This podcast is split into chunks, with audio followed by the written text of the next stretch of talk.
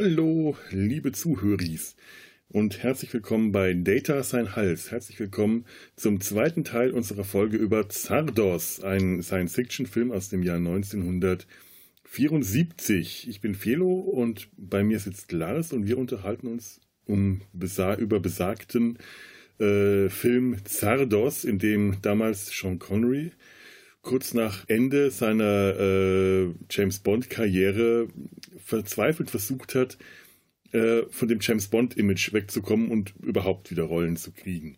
Er spielt da den, äh, ja, den, den Exterminatoren Z, gewandelt in eine rote Sadomaso-Windel, Ledergurt, Lederschaftstiefel, Kluft mit langem schwarzen Zopf und äh, Schnauzbart und sieht verboten aus, obwohl mein Sean Connery äh, mit irgendwie Anfang 40 auch das tragen konnte.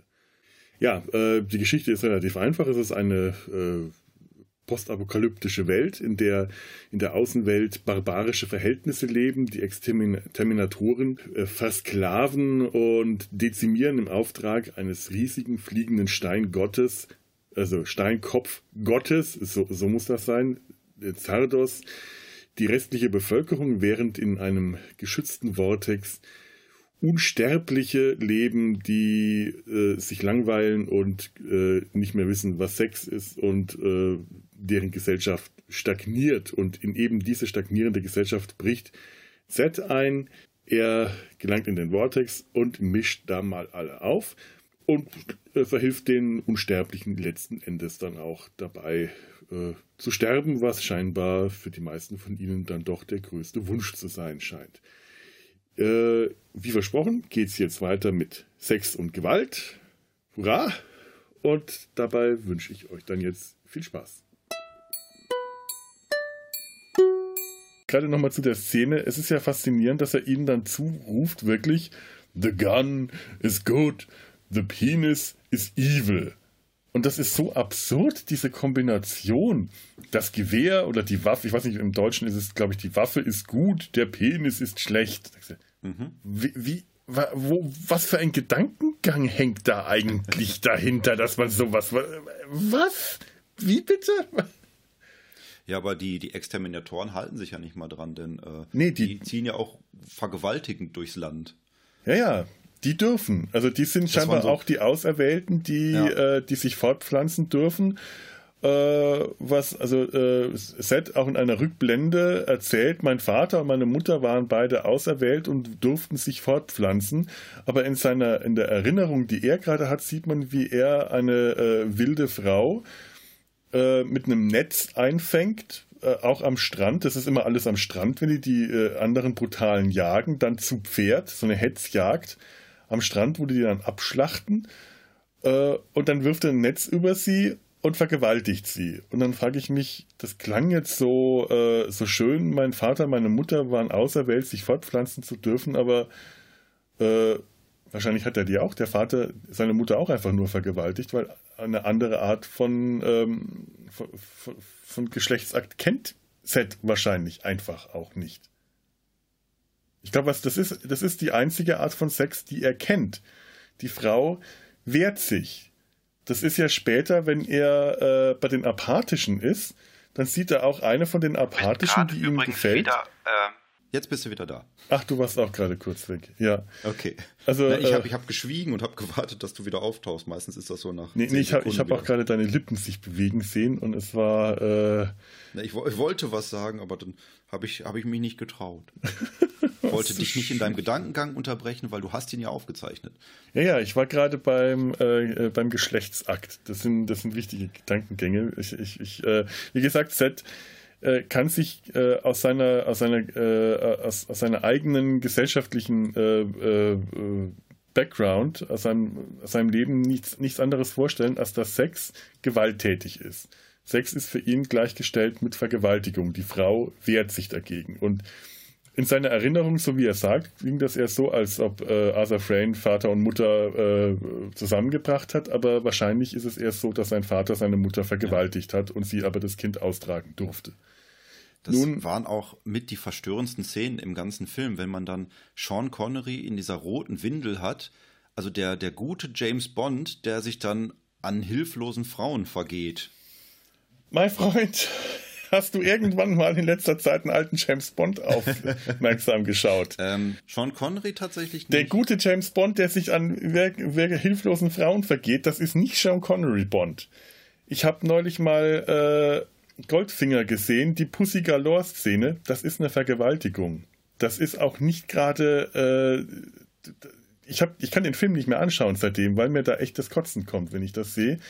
Das ist die Szene, wo Bond bei Goldfinger auf, dem, auf der Ranch ähm, im, im Stall äh, ringt er Pussy Galore nieder und vergewaltigt sie. Sie wehrt sich, sie will keinen Sex mit ihm haben und es wird nur nachher gezeigt, dass sie danach eine ganz andere Frau ist. Also dieses alte, ekelhafte Narrativ, ja, die muss man nur richtig rangenommen werden, dann schnurrt sie auch. Da ist mir das Kotzen gekommen, als mir das zum ersten Mal wirklich klar geworden ist, was hier gerade gezeigt wurde. Ich glaube, in der Vorgeschichte geht sogar noch, dass Pussy Galore im, im, im Roman ist es sogar äh, als lesbisch gezeigt worden und äh, dann wird dann nach, noch, noch äh, angedeutet, ja, äh, Bond hat das auch korrigiert. Und ich, oh, das ist, äh, und bei Bond finde ich das übel, weil bei bei James, bei einer Figur wie James Bond kannst du jetzt nicht sagen, gut, der lebt in einer postapokalyptischen barbarischen Zeit, der lebt in einer äh, vergleichsweise zivilisierten Zeit, auch wenn die äh, 60er Jahre des 20. Jahrhunderts, was Chauvinismus angeht, äh,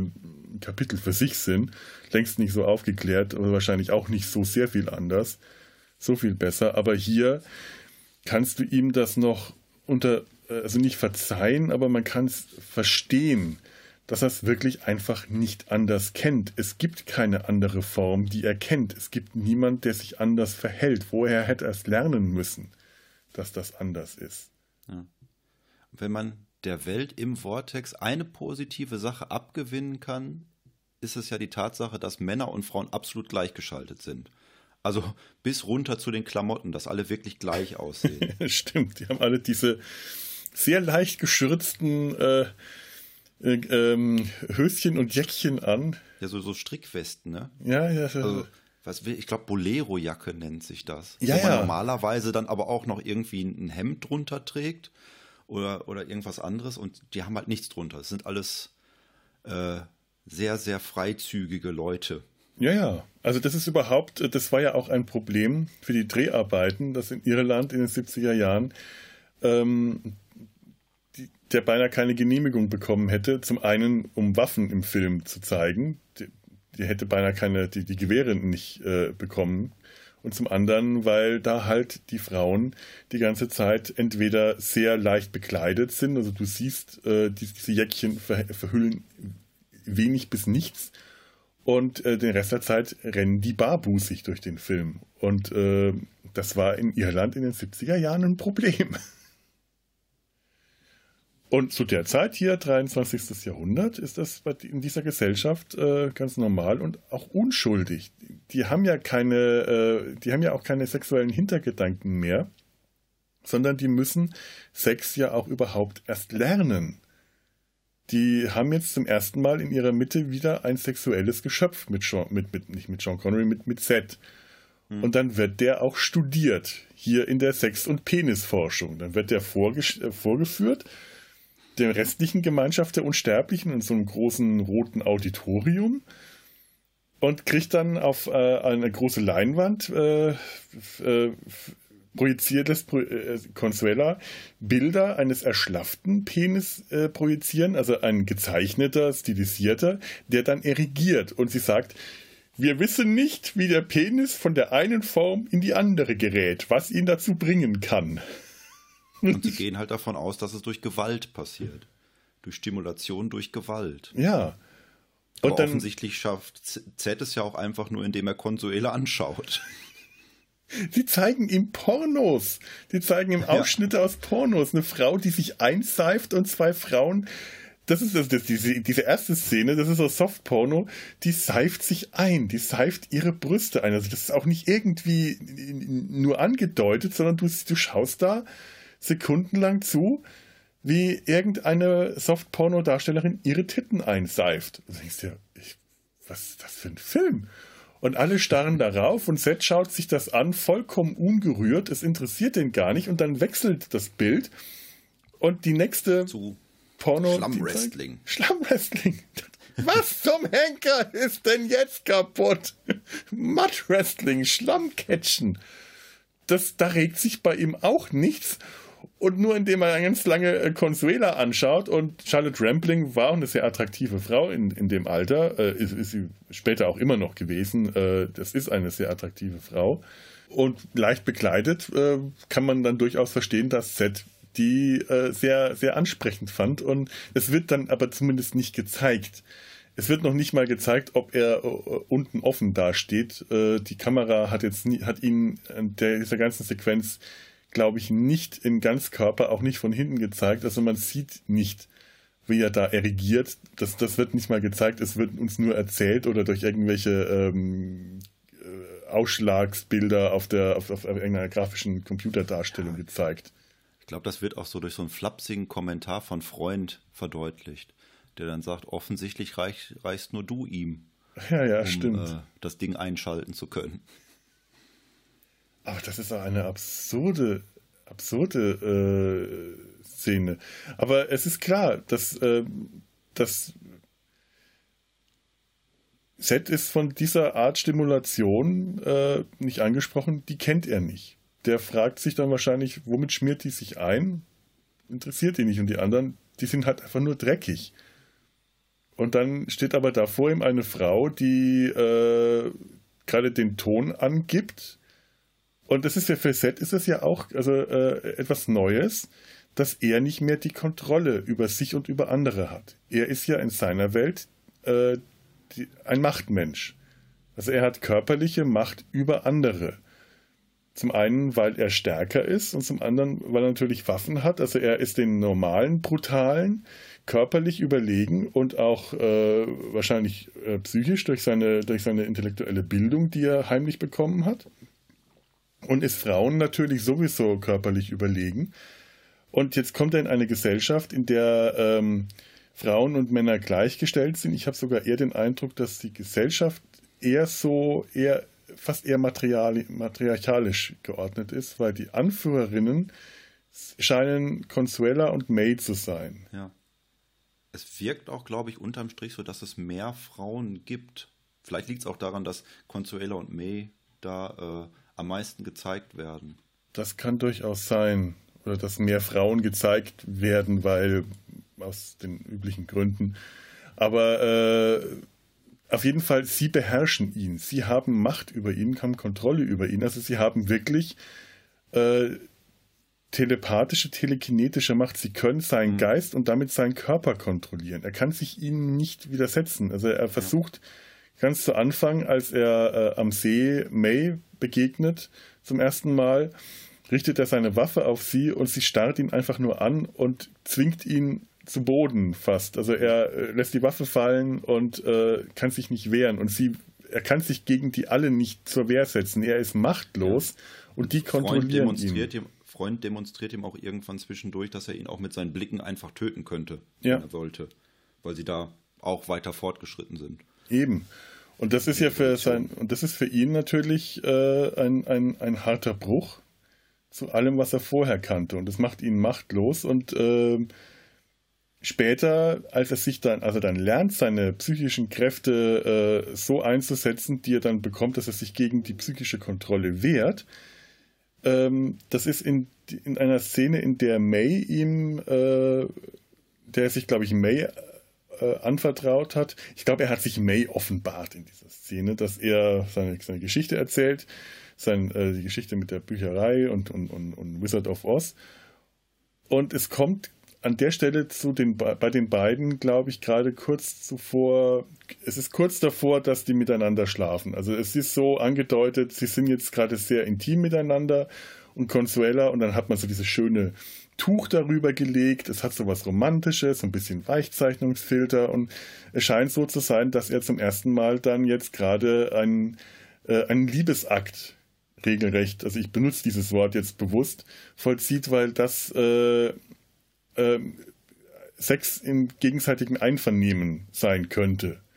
Ist auch so von der Darstellung her. Da ist nichts Gewalttätiges an dieser Szene. Und dann kommt Consuela dazwischen und äh, will das unterbinden und Seth wehrt sich gegen sie mental und versucht sich gegen ihre mentale äh, Kontrolle zu Wehr zu setzen. Und das ist auch ein körperlicher Kampf zwischen den beiden.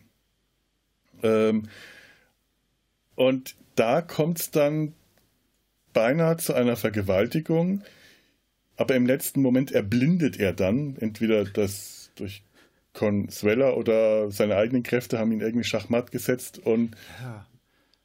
Die Szene war auch total kryptisch. Die spielt ja. in dieser Spinnerei. Und den einzigen Be Bezug, den ich dazu hatte, war halt, dass das so auf, auf griechische Mythologie zurückzuführen ist. So, hier wird das Schicksal gesponnen. Hm. Warum die dann ausgerechnet in dieser Spinnerei waren, die man auch, glaube ich, sonst nie sieht in diesem Film. Und dann erblindet er und man weiß nicht genau warum. Ja. Das kann ja durchaus sein, aber die sind ja auch Selbstversorger. Die müssen ja auch alles selber herstellen können. Also müssen ihre ja. Kleider selber herstellen, ihre Stoffe und Textilien, ihr Brot selber backen. Also ähm, vielleicht war das einfach nur Lokalkolorit, was man noch herstellen wollte. Kann schon er sein. verheddert sich ja dann auch in diesen Fäden, die überall durch den Raum hängen. Stimmt, das hat schon was sehr raus. Symbolisches. Ja. Ja. Also das, das scheint mir bedeutungsschwanger zu sein. Ich komme nicht ganz dahinter. Sehr gut, sehr gut. Bedeutungsschwanger ist gut. Ähm, eine, eine Stelle an dieser Szene ist ähm, ein, ein, ein, sagen wir mal, etwas, das im, äh, immer wieder als Fun Fact präsentiert wird. Wenn, ähm, wenn man über diesen Film liest, dass Charlotte Rampling ähm, so scharf auf Sean Connery war, dass sie sich auf die Sexszene gefreut haben sollte und sehr enttäuscht war, dass die dann so kurz ausfiel. Hm. ja. Man kann es ihr natürlich gönnen, dass sie auf Sean Connery stand und vielleicht äh, gerne ein, äh, was, ein, ein, ein Techtelmechtel, ein äh, versteckten Lurch mit ihm gespielt haben wollte. Ich, ich möchte es ihr wirklich äh, nicht, nicht, nicht absprechen. Mein Gott, äh, Sean Connery war äh, zum einen war das Sean Connery, das war James Bond. Zum anderen sah der wirklich gut aus.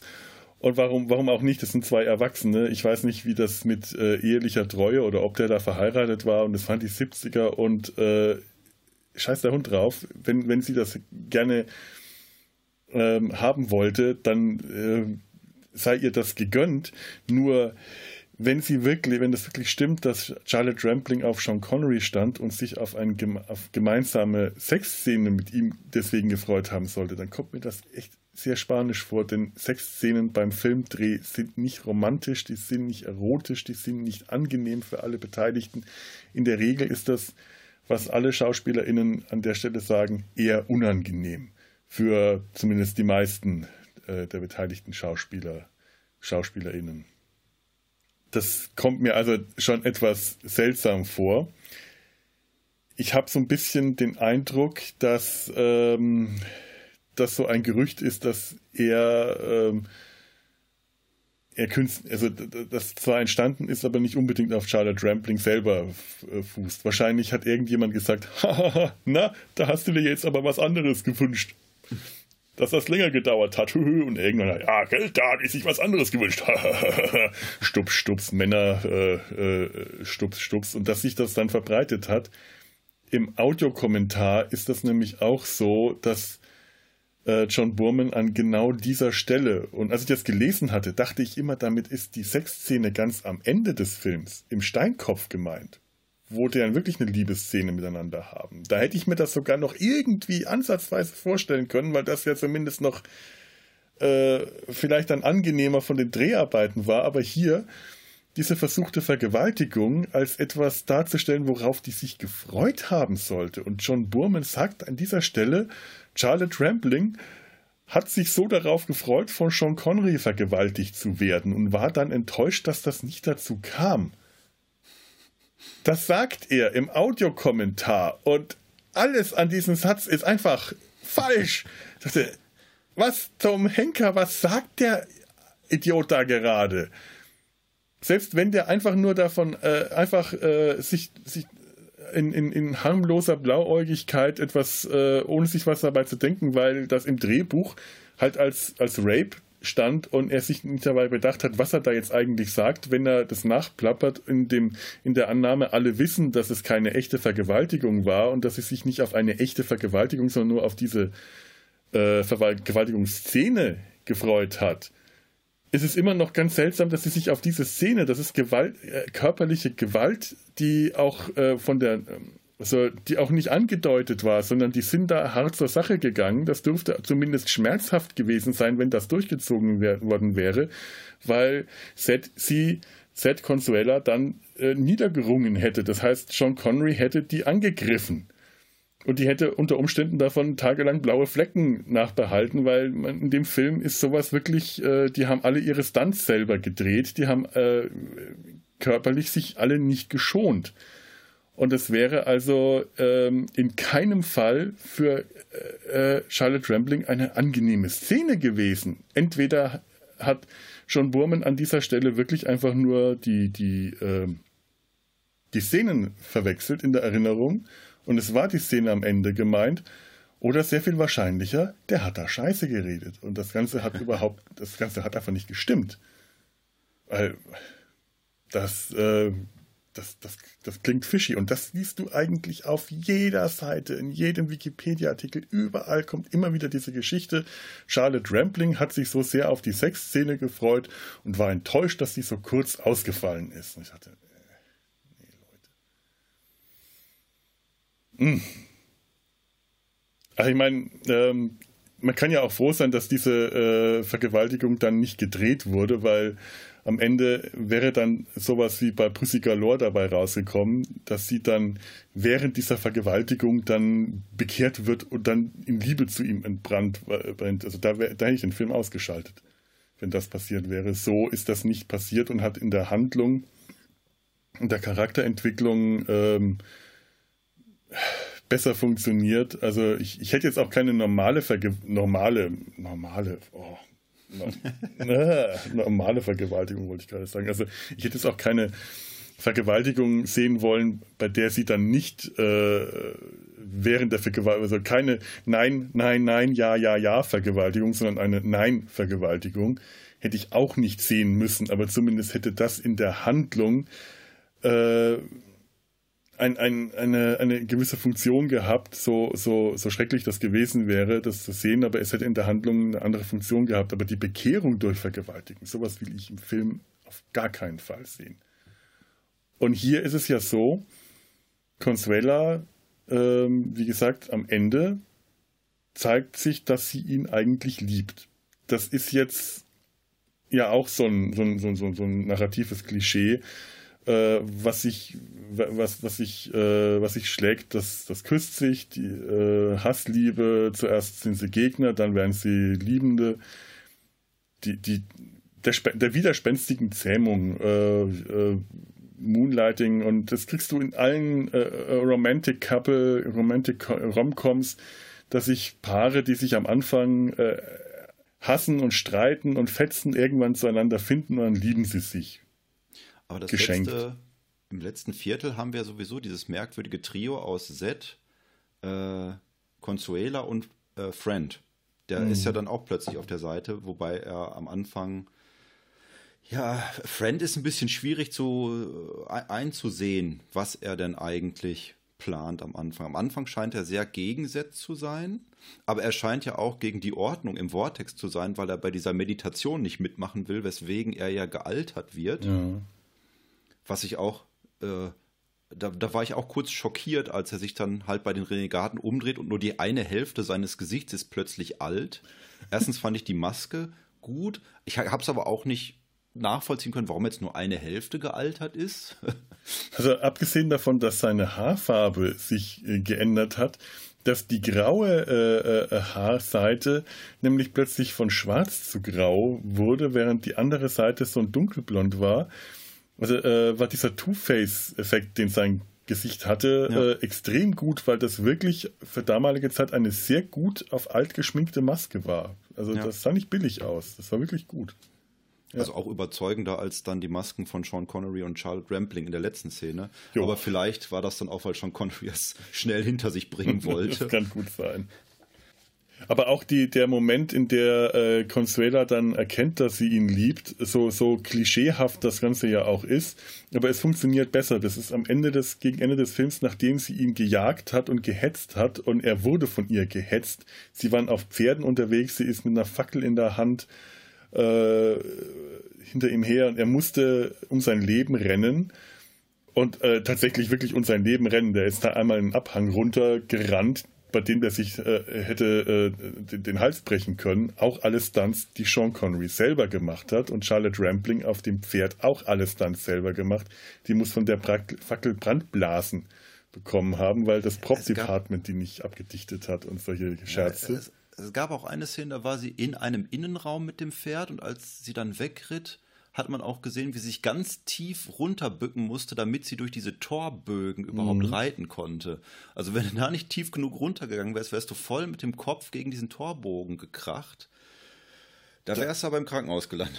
Da, wären so einige, da waren so einige Stellen, wo ich dachte, mein Gott, die müssen diese Pferde wirklich gut unter Kontrolle haben. Wenn die am Anfang oder in den Rückblenden da am, die Exterminatoren da am Strand entlang reiten und die anderen brutalen hetzen, da waren so ein paar Stellen, wo ich dachte, okay, ähm, das war jetzt aber wirklich nur reiner Glück, dass der, dass der äh, Statist, der da jetzt gestolpert und also hingefallen ist, weil er erschossen wurde, von dem Pferd nicht zu zertrampelt wurde, weil die über den wegreiten.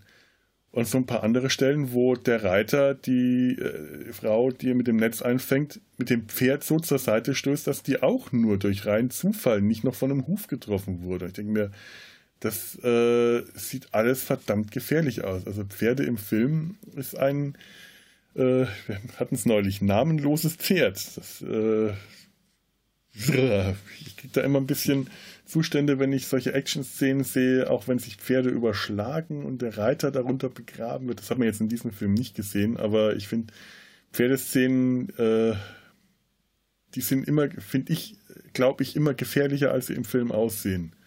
Die sind doch, die Pferde an sich sind doch auch so zerbrechlich. Ja. Die gehen doch so leicht kaputt und dann kann man die nicht wieder reparieren. Ja, ja, ein Pferd, wenn sich das Bein bricht, äh, das äh, ist danach das dann hin.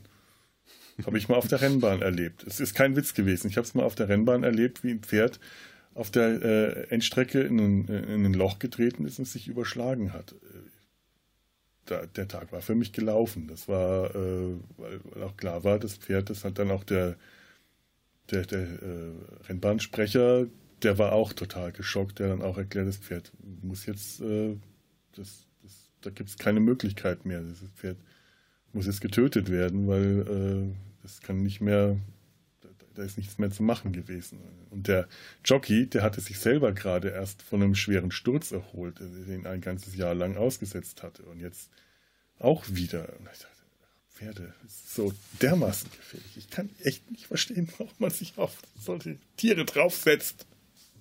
Zumindest nicht, um damit feste zu rennen. Vielleicht so ein bisschen gemütlich durch die Gegend reiten. Ach, dann und ist mein Drang danach äh, extrem gering. Pferde und ich, wir kommen nicht mehr zusammen in dieser Welt. Ähm, Consuela, genau. Der Moment, an, äh, an dem sie dann äh, ihre Liebe zu ihm erkennt. Das ist dann, äh, sie stellt Seth, der kniet irgendwie an einem Tisch und sie kommt von hinten an, hat einen ja. großen Dolch in der Hand und er sagt dann auch zu ihr, äh, von, zu ihr, sieht, merkt sie von hinten, schaut sie gar nicht an und sagt, mach's doch, tu es. Und sie holt aus den Dolch und schafft es dann aber nicht, ihn zu töten. Und in dem Moment dann erkennen sie, äh, erkennt sie, dass sie ihn liebt. Das ist ein Klischee, aber es ist von der Entwicklung her funktioniert es gut genug, dass ich das in dieser Art von Film akzeptiere. Das funktioniert. Es ist nicht, es ist nicht elegant, es ist nicht gut, es ist nicht tiefsinnig, aber es funktioniert so einigermaßen. Damit kann ich dann leben. Wäre das anders geschehen, hätte ich äh, das, das hätte ich dem, dem Film das nicht so schnell verziehen. Hier bin ich, bin ich zufrieden damit. Das ist aber auch in so einer ganz seltsamen Location. Das ist auch dieses, es gibt einmal diese Location, wo diese ganzen alten Götterstatuen drin stehen, was sich halt dadurch erklärt, dass die Götter alle abgeschafft wurden. Und es gibt diese Location, äh, die aussieht wie so ein Wachsfigurenkabinett, wo er dann auch Arthur Frayne wieder Oh trifft. Gott, ja, die habe ich total vergessen. Dass äh, sie auch irgendwie alle anderen historischen Persönlichkeiten irgendwie ausgeblendet haben, um nicht an die Vergangenheit erinnert zu werden oder so. Ja, und der hat irgendeine andere Wachsmaske auf, trägt dann so ein Frack und Smoking und ich glaube Zylinder und Sean Connery zieht ihm die Wachsmaske ab und darunter ist dann wieder das Gesicht von Arthur Frayne und der hat auch schon wieder diesen Kinnbart aufgemalt. Das sieht so aus, als ob er mit Edding sich linienweise, Linie für Linie diesen Kinnbart aufgemalt hat. Das sieht man ja am Anfang des Films so ganz toll, wenn der so richtig dicht an die Kamera kommt, dann sieht man, dass der aufgemalt ist. Das ist so absurd, dieser ganze Anblick von dem Typen. Überhaupt, ich mag an Arthur Frayne so, an, äh, der hat tatsächlich so ein richtiges Betrügergesicht. So ein Trickbetrügergesicht. Der sieht unglaublich harmlos aus. Der hat ein weiches, rundes, sanftes Gesicht, sehr offene, große Augen. Der wirkt vollkommen harmlos und freundlich und lieb und sehr jung und ist damit der Klass, das klassische Gesicht für den äh, Klischee-Trickbetrüger. So jemanden vertraust du einfach. So jemanden würdest du ein Auto abkaufen. Ja. Weil der wirkt ehrlich. Und dann der hat aber auch gleichzeitig so was äh, äh, Verschlagenes dadurch, weil, weil er das halt so schön darstellt. Zumindest so ab dem Punkt merkst du an Körpersprache und Gestik und allem, dass Ja, er auch- der Puppenspieler ist. Genau, aber er ist auch nicht böse, er ist einfach nur sehr, sehr verspielt in dem, Mhm. was er da tut. Aber Ja. wir kommen jetzt auch langsam zum, zum großen Finale des Films, denn äh, Zed erkennt, dass er diesen Kristall zerstören muss, der plötzlich auftaucht. Und wo uns dann erklärt wird, dass die Unsterblichkeit der Leute dadurch kommt, dass sie halt Kristalle auch in ihren Schädel eingepflanzt bekommen haben. Und er taucht dann auch in diesen Kristall ein. Und meine Notizen sind dann, jetzt sind wir in einer Kunstinstallation gelandet. das ist nämlich die nächste Szene, in die sich John Boorman wohl verliebt hat, wie man dann mehrere Minuten, gefühlte Stunden äh, sieht, wie äh, Sean Connery durch dieses äh, Spiegellabyrinth läuft. Ja, dieses Spiegellabyrinth. Ich dachte auch ähm, erstmal wieder an James Bond, bis mir klar ist, ist diese Spiegelszene gibt es in einem anderen Bond. Das ist mit Roger Ja. Moore. Ich glaube, der Mann mit dem goldenen Colt ist das. Kann aber auch was anderes Nee, sein. nee, ist der Mann mit dem goldenen Colt, ja. Ja. Es kann höchstens sein, dass es in Diamantenfieber in die- die- diese- dieser Vegas oder, oder, oder äh, irgendwo in, in, in Las Vegas oder wo immer das spielt, dass es da auch so eine Spiegelszene nochmal gab. Aber ich dachte auch an der Mann mit dem goldenen Colt. Wo er Das sich dann auch selbst erschießt. Der ist, ist sich dann auch mal gegen sich selbst gegenüber, aber mit so einer roten äh, Sardos-Maske auf Ja. dem Kopf. Ja, genau. Ich dachte, du wärst jetzt noch bei James Bond. Nee, nee. Kann auch sein, dass der sich auch selbst erschießt in der Szene, Der erschießt äh, auch sein, äh, Sein Spiegelbild. sein Spiegelbild, glaube ich. um dahinter zu kommen. Aber ich bin mir jetzt auch nicht mehr ganz sicher. Ja, was natürlich auch sehr symbolisch ist, er tötet äh, mit, äh, er, er tötet ja auch, indem er dann auf sich selbst mit der Sardos-Maske in seinem Gegenüber schießt, tötet er dann auch den Gott und ist auch selber verwundet. Also er schießt nicht irgendwie sich selbst, Pistole gegen sich selbst gerichtet, bumm, sondern er schießt auf das Gegenüber und wird dann aber von, dem, von der Spiegelreflexion getroffen. Und äh, wie gesagt, der Film ist einfach abgedreht. Das macht alles keinen Sinn. An irgendeiner Stelle rutscht, landet er auch in dem Kristall. Dann ist er in dem Kristall gefangen. Was man auch wirklich nur versteht, wenn man den Autokommentar hört. Ach, der soll in dem Kristall drin sein. Ach so. Ich glaube, dass, ich glaube, irgendwer, ich glaube, der Kristall selber sagt das dann auch, dass er jetzt in ihm drin ist, aber es ist, man braucht einen Moment, um drauf zu kommen, was jetzt gerade passiert ist, weil man auch nicht so, einen- so einen Übergang sieht. Er ist halt plötzlich da drin. Da fällt mir auch was anderes ein. Er kriegt irgendwann, er ist ja blind und dann landet er bei dieser Krankenschwester und die gibt ihm dann so ein komisches Blatt. Das hat sich mir auch nicht erschlossen, wofür das gut war. Ich hatte erst gedacht, das wäre so eine Art Cyankali-Kapsel die er nehmen soll, wenn irgendwie alles den Bach runtergeht, dass er sich dann da befreien kann durch Selbstmord. Aber er nimmt es dann irgendwann. Ich weiß nicht, ob er dadurch dann noch zusätzliche Kräfte kriegt. Äh, Das war so eine Sache, da, da bin ich auch zu keinem schlüssigen Ergebnis gekommen. Ja, stimmt, der steckt sich das einfach in den Mund und äh, ja. Also ich glaube auch ganz einfach, John Burman hatte einfach so viele Ideen, die er alle irgendwie umsetzen wollte und nicht wusste, was er damit eigentlich will. Ach, das ist eine gute Idee, steckt ihm ein Blatt in den Mund und dann können wir noch dieses und noch jenes und da habe ich noch eine Idee. Ich habe keinen kein Bist du gerade wieder weg? Jetzt müssen wir noch mal äh, 10 Sekunden warten. Wahrscheinlich hörst du mich nee. auch nicht. Ich, ich schaue mal gerade, ähm, was, ich hier noch, was ich hier noch aufgeschrieben habe. Ich habe eigentlich total viel, aber es ist alles... Äh, Ah ja, die Stelle, wo er quasi seinen Gott tötet. Das, da, da fällt mir nochmal, äh, äh, da muss, da muss ich nochmal zu der Szene zurückkommen, ganz am Anfang, äh, relativ am Anfang des Films, wo er gerade in den Vortex gekommen ist und das Zimmer von Sardos äh, untersucht. Nochmal die Sache mit dem Ring, der, dieser Projektionsring, äh, der ja auch darauf reagiert, was er sagt. Er sagt, hm. Essen und dann wird ihm äh, Brot oder irgendwas gezeigt. Und dann sagt er, Meat. Und dann kriegt er, sieht er so eine projizierte äh, riesen Rinderkeule. So, so blau blaue Projektion, das auch irgendwie durch, äh, das ist halt auch alles kein, kein äh, CGI-Trick, gab es zu der Zeit noch nicht, sondern das wurde dann äh, während der Aufnahme projiziert. Er greift dann da rein, kriegt das nicht und sagt dann aber irgendwie äh, Sardos oder irgendwas und sieht den Kopf von Arthur Frayne, interessanterweise ohne den aufgemalten Bart, aber dafür auch noch immer um diesen Turban, den er da auf hat, dieser komische, komische blaue Kopfbedeckung. Und das will er nicht und das, das stört ihn und dann versucht er diesen Ring abzudecken und dann sieht man nur das Auge, das große Auge von Sardos. Das da, und das an einer Stelle hält er den Ring so, dass er sich selber dieses große Auge von Sardos, von seinem Gott, auf die Stirn projiziert. Also er hat quasi das Auge Gottes auf seiner Stirn, was ich auch äh, so vom Symbolgehalt sehr schön und sehr ausdrucksstark mhm. fand. Was ich auch nicht weiß, was genau damit ausgedruckt werden soll, aber er ist ja dann, wie auch wieder, ja, vielleicht, dass er der neue Gott ist oder dass er Gott in sich trägt und am Schluss Gott tötet, wenn er sich selber tötet. Um es mit glaube ich, fast den letzten Worten von Arthur Frayne zu sagen, es war alles nur ein Scherz. das ist möglich. Ähm, ich habe so viele Dinge hier notiert, die sind alle gerade. Z zitiert T.S. Eliot und Nietzsche. Wo kommt das denn vor? ich weiß nicht. Was habe ich mir denn da notiert? Mein erster Gedanke, was einen Vergleich anging, nachdem ich den Film gesehen habe, war, das ist so eine Mischung aus Barbarella und Clockwork Orange. Durchaus möglich. Das ist da, ja.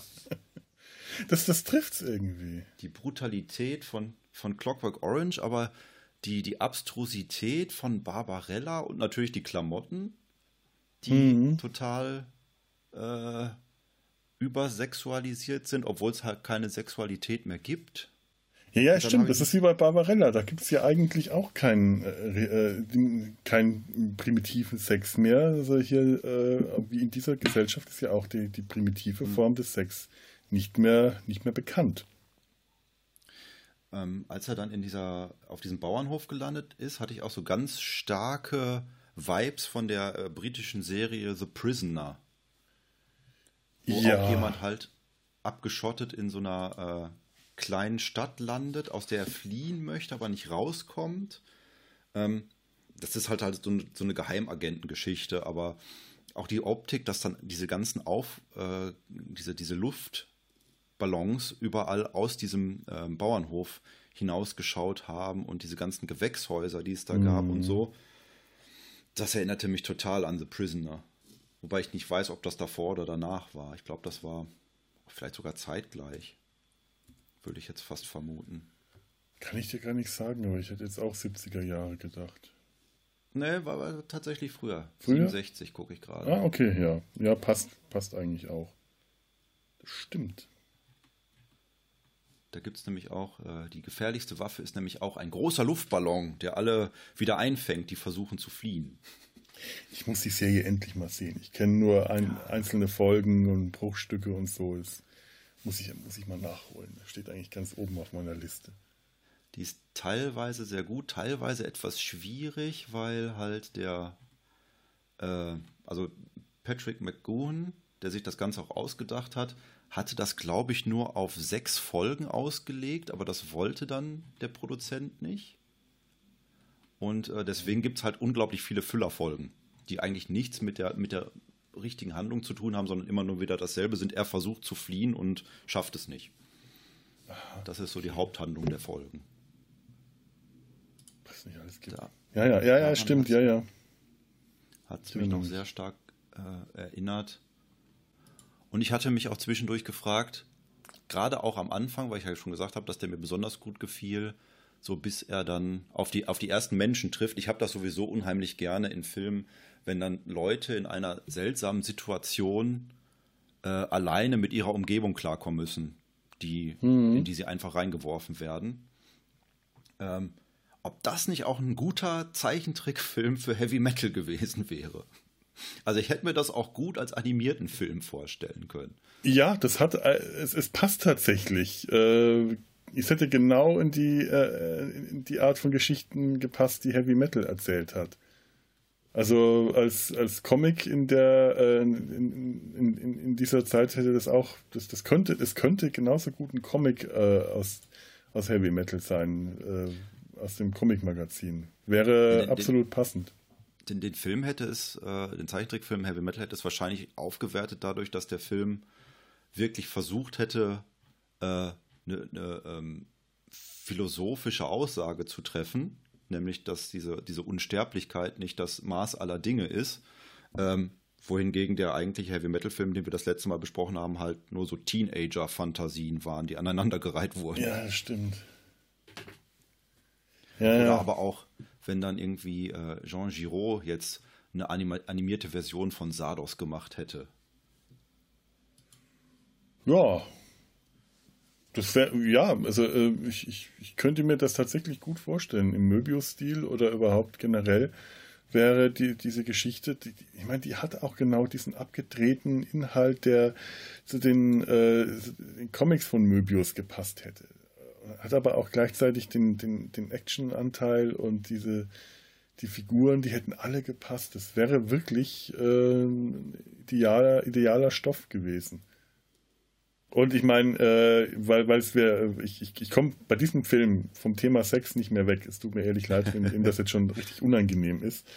Ähm, Im Gegensatz zu äh, Heavy Metal, wo der, der Sex halt wirklich so eine schlüpfrige Teenager-Fantasie ist, wo man immer Huber Huber sagen will, wenn irgend, äh, irgendein Roboter oder irgendjemand über äh, eine Frau herfällt oder äh, Sex mit ihr hat, das immer, immer peinlich, immer, immer so richtig peinlich war, ist es hier halt nicht so dieses, das hat dieses Schlüpfrige nicht. Also alle äh, Darstellungen von Sex und Nacktheit haben äh, eine andere Qualität hier, die ich nicht unangenehm finde. Bis auf äh, halt die Vergewaltigung da am, am Strand, die, äh, weil es halt eine Vergewaltigung ist, die äh, unangenehm war und diese eine Stelle mit der apathischen, der mhm. Set erstmal in die Bluse krapscht.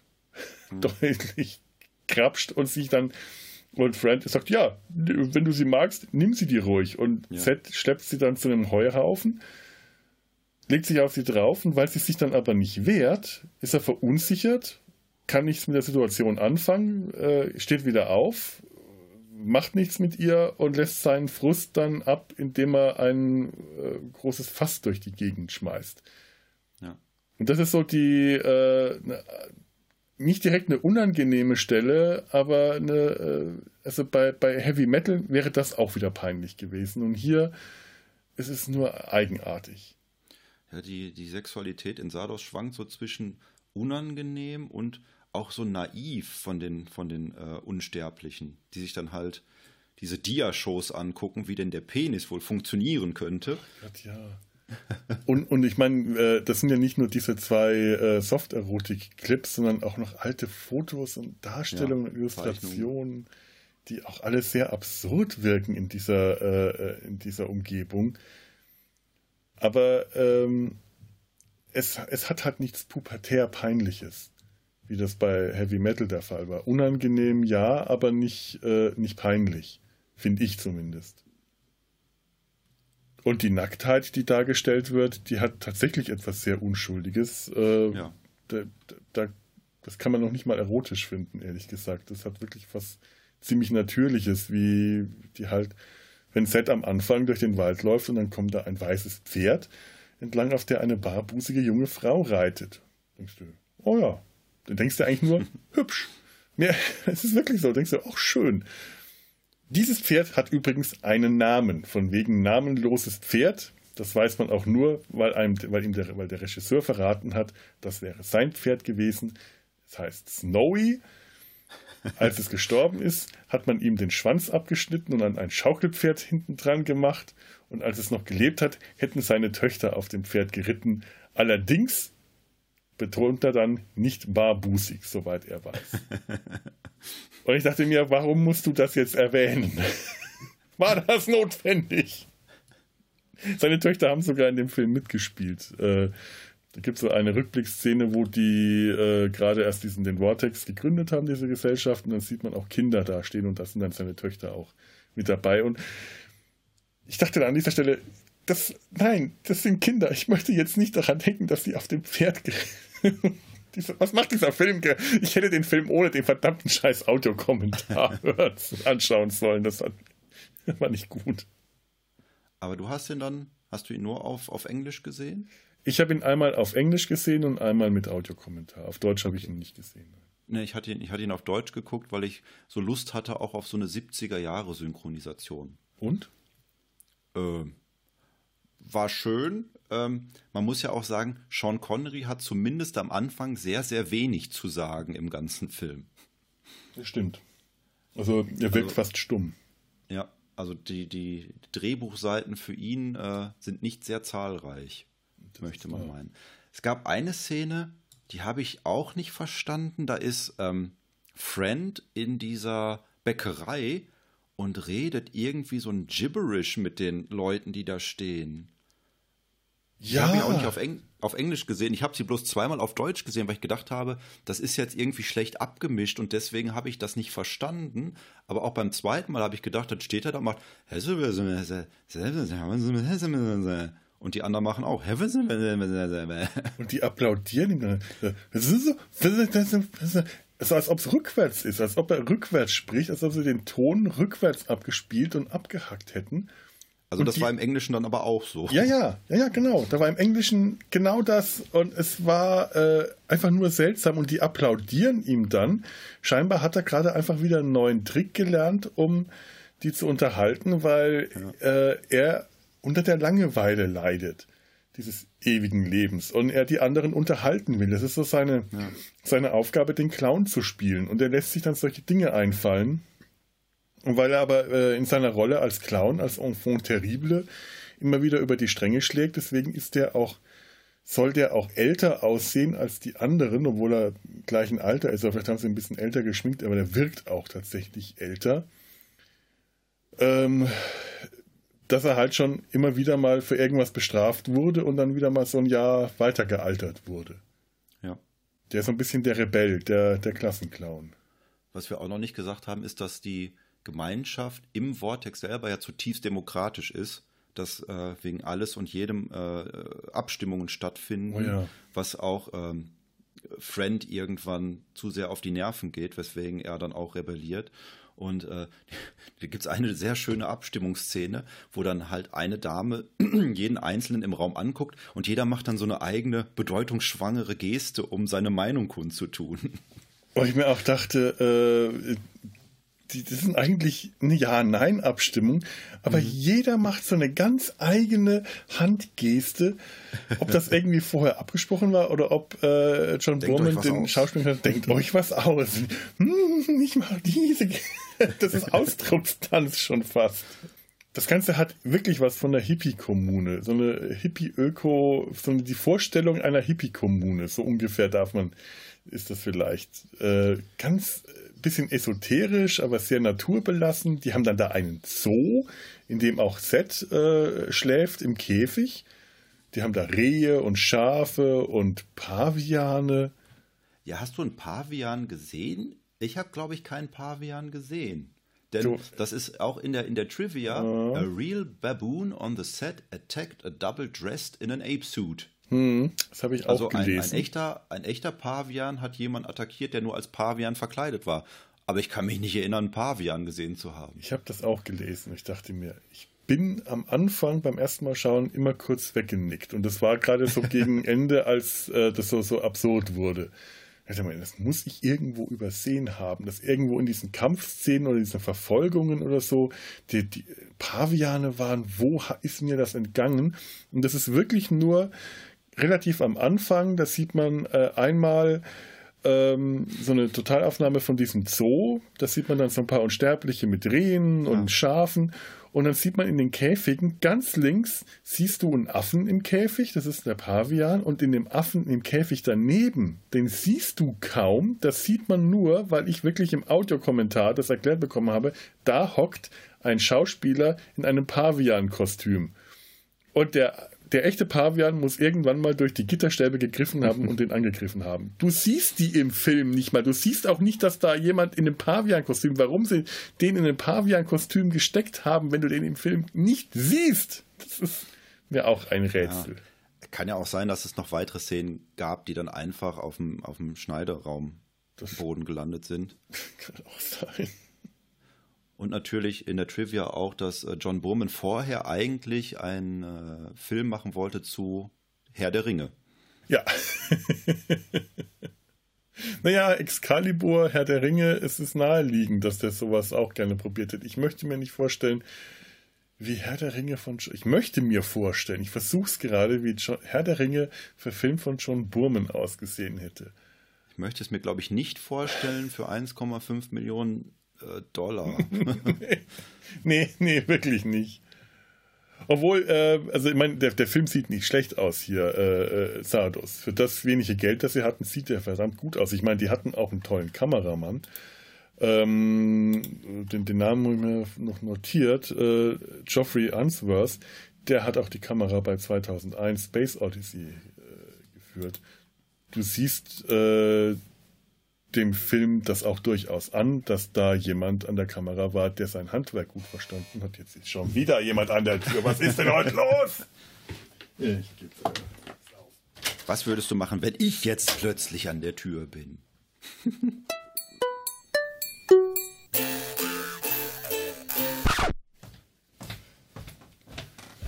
Ob das jetzt der Osterhase war, der, äh, den mir meine Eltern angekündigt haben. Hm. Das ist der nächste Film für den Podcast. Das ist ein bisschen zu dünn für, für einen Film. Also, das Mal ganz kurz reinschauen, jetzt bin ich neugierig. Das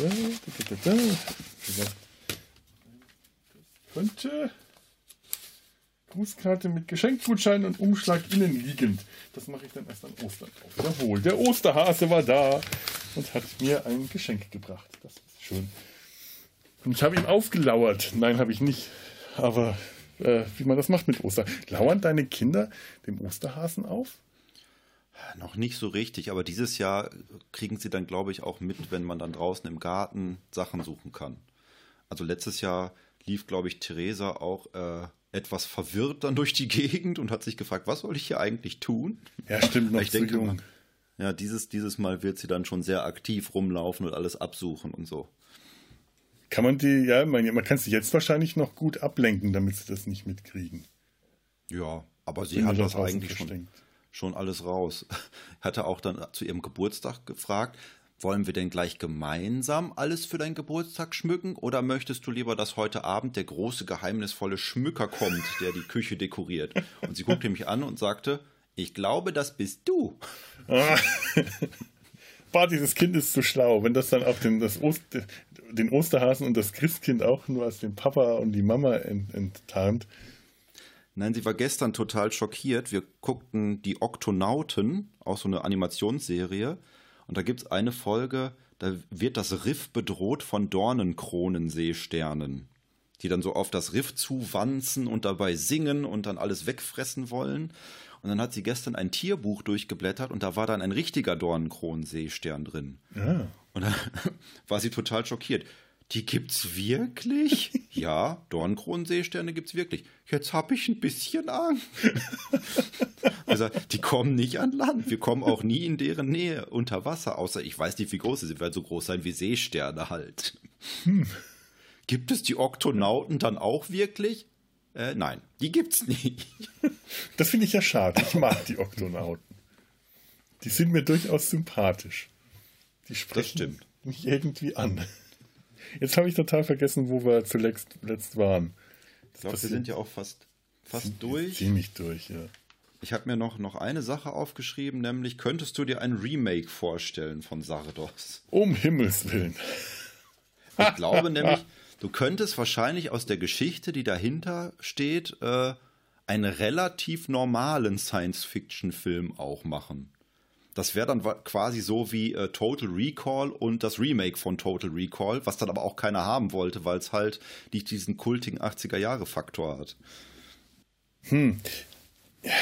Ja, klar, wer will Total Recall, wenn man Total Recall haben kann? Also, äh, das Original. Nur ähm, Total Recall, das Original von Total Recall ist halt auch wirklich, hat einen, äh, einen, einen sehr hohen Kultwert. Also nicht nur Kult, sondern ein. Ähm, sehr weit breit gefächert. Und das kann man eigentlich nicht als Kult bezeichnen, weil es ein, ein, ein etwas Kultisches, eine, nur eine kleine Gruppe bezeichnen würde. Das Sardos hat möglicherweise tatsächlich einen echten Kultstatus für eine kleine Gruppe von Anhängern. Mhm. Ähm, daher die dann enttäuscht werden natürlich, wenn man das jetzt mainstreamig, äh, äh wenn man da ein mainstreamiges Remake macht, da kannst du nur enttäuscht sein. Wenn du diesen Film magst, kann nichts, was danach diesen Film imitiert, äh, auf schlechte, also kann, kann nur als schlecht empfunden werden. Aber ich könnte mir das tatsächlich sehr gut vorstellen, weil die Grundgeschichte, die dahinter steckt, sehr klassisch ist, sehr äh, klassische, ganz klassische Endzeit, Science-Fiction, äh, die man ganz toll nochmal neu äh, auflegen könnte. Klar, Sie würde äh, heute nicht mehr so funktionieren mit der Optik. Da glaube ich, ähm, würde äh, das, das käme nicht gut an. Das, das kann nicht funktionieren. Aber ansonsten, ja. Ob, ob ich es brauchen würde? Nein.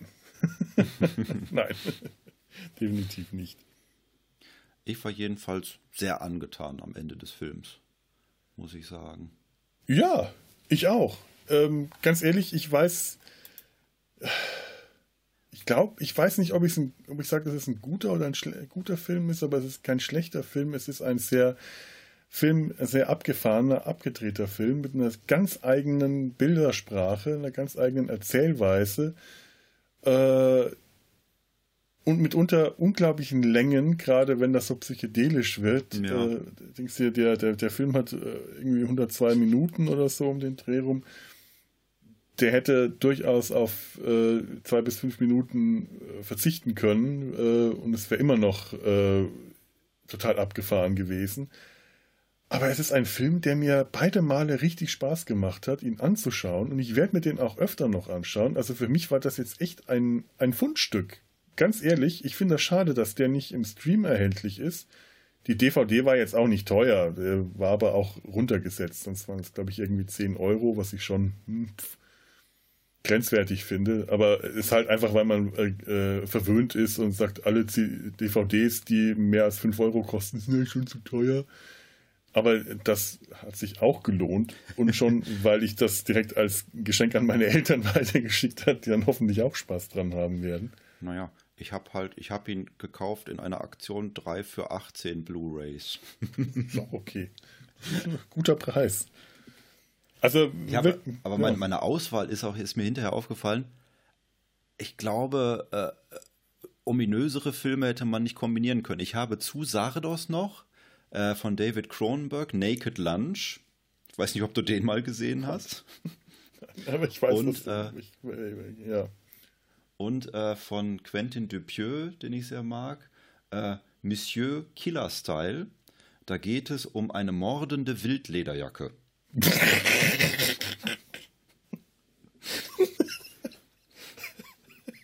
Entschuldigung, das hat mich jetzt echt unvorbereitet erwischt. Was? Was? Das ist eine. Ich habe früher Wildlederjacken sehr gerne getragen. Das, äh, das, äh, meine Güte, habe ich ein Glück gehabt. Bin ist, es ist, äh, die Hauptrolle spielt Jean Dujardin und er findet halt diese Wildlederjacke und dann spricht diese Jacke zu ihm und die Jacke will halt, dass es keine anderen Jacken neben ihr gibt auf der Welt. Und deswegen muss Jean Dujardin alle Leute umbringen. Habe ich so gelesen. Ich habe ihn auch noch nicht geguckt. Das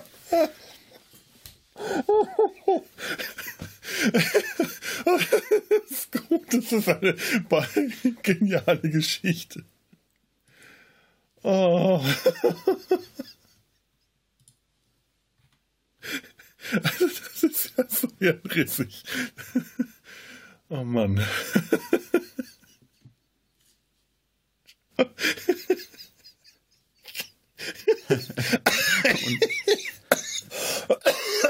Hilfe, ich erstick gleich wieder. Ich darf nicht lachen.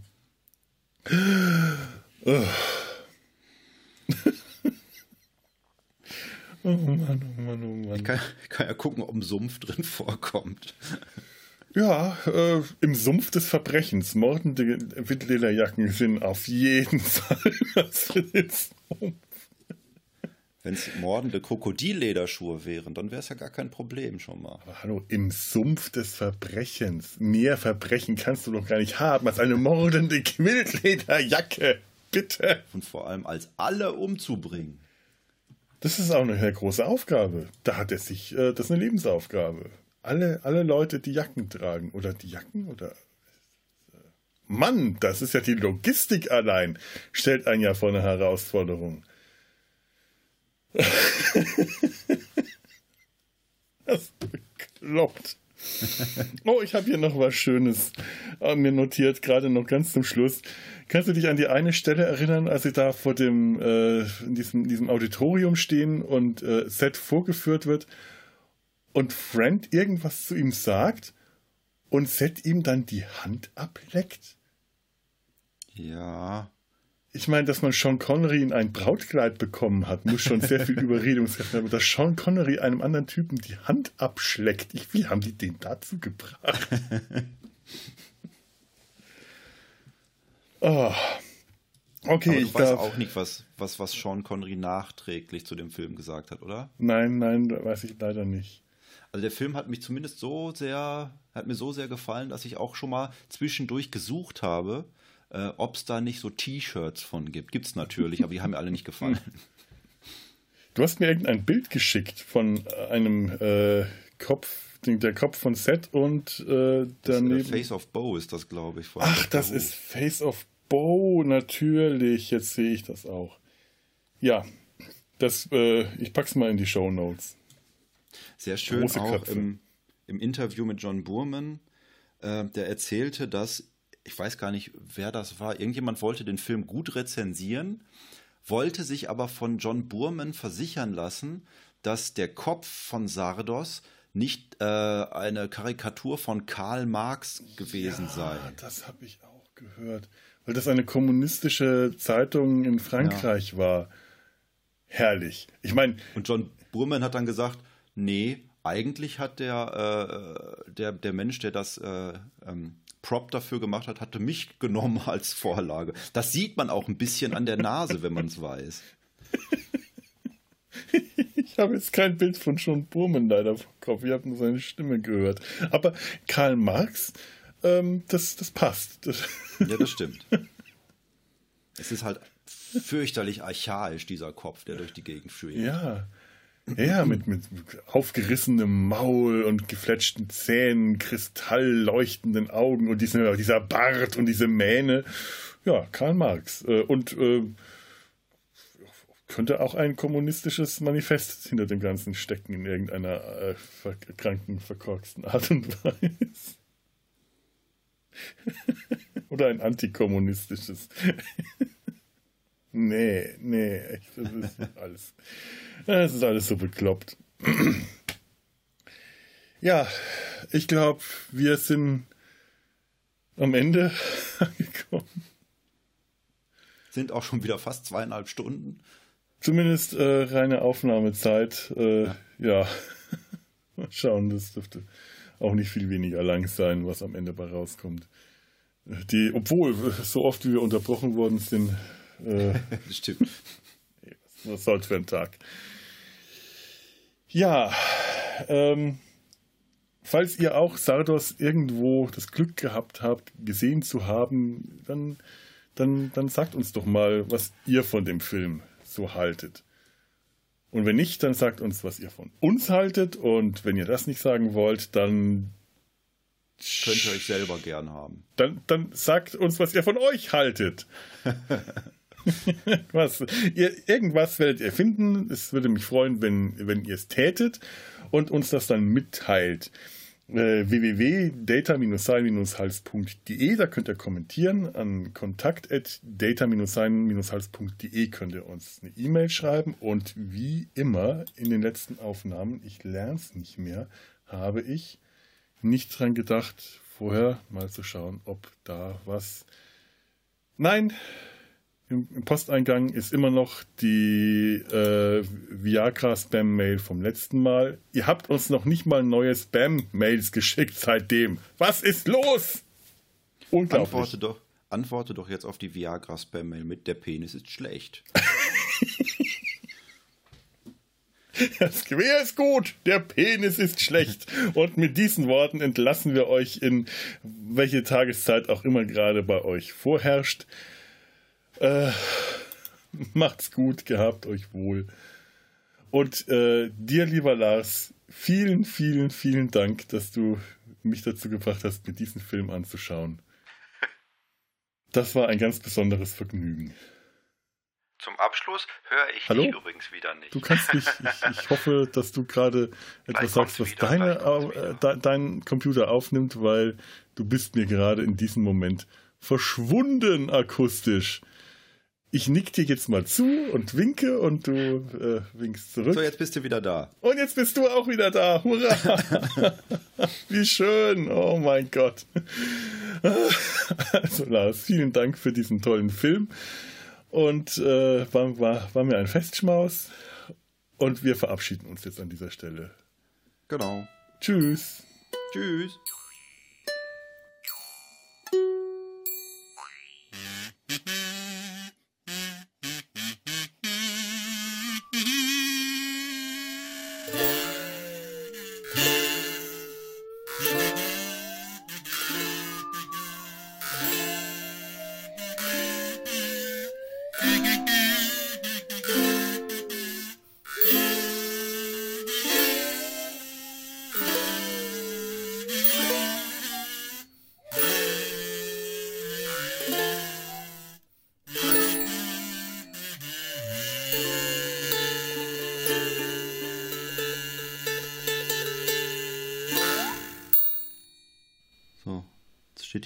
Postauto vor unserem Haus. Ist das jetzt der nächste, der klingelt?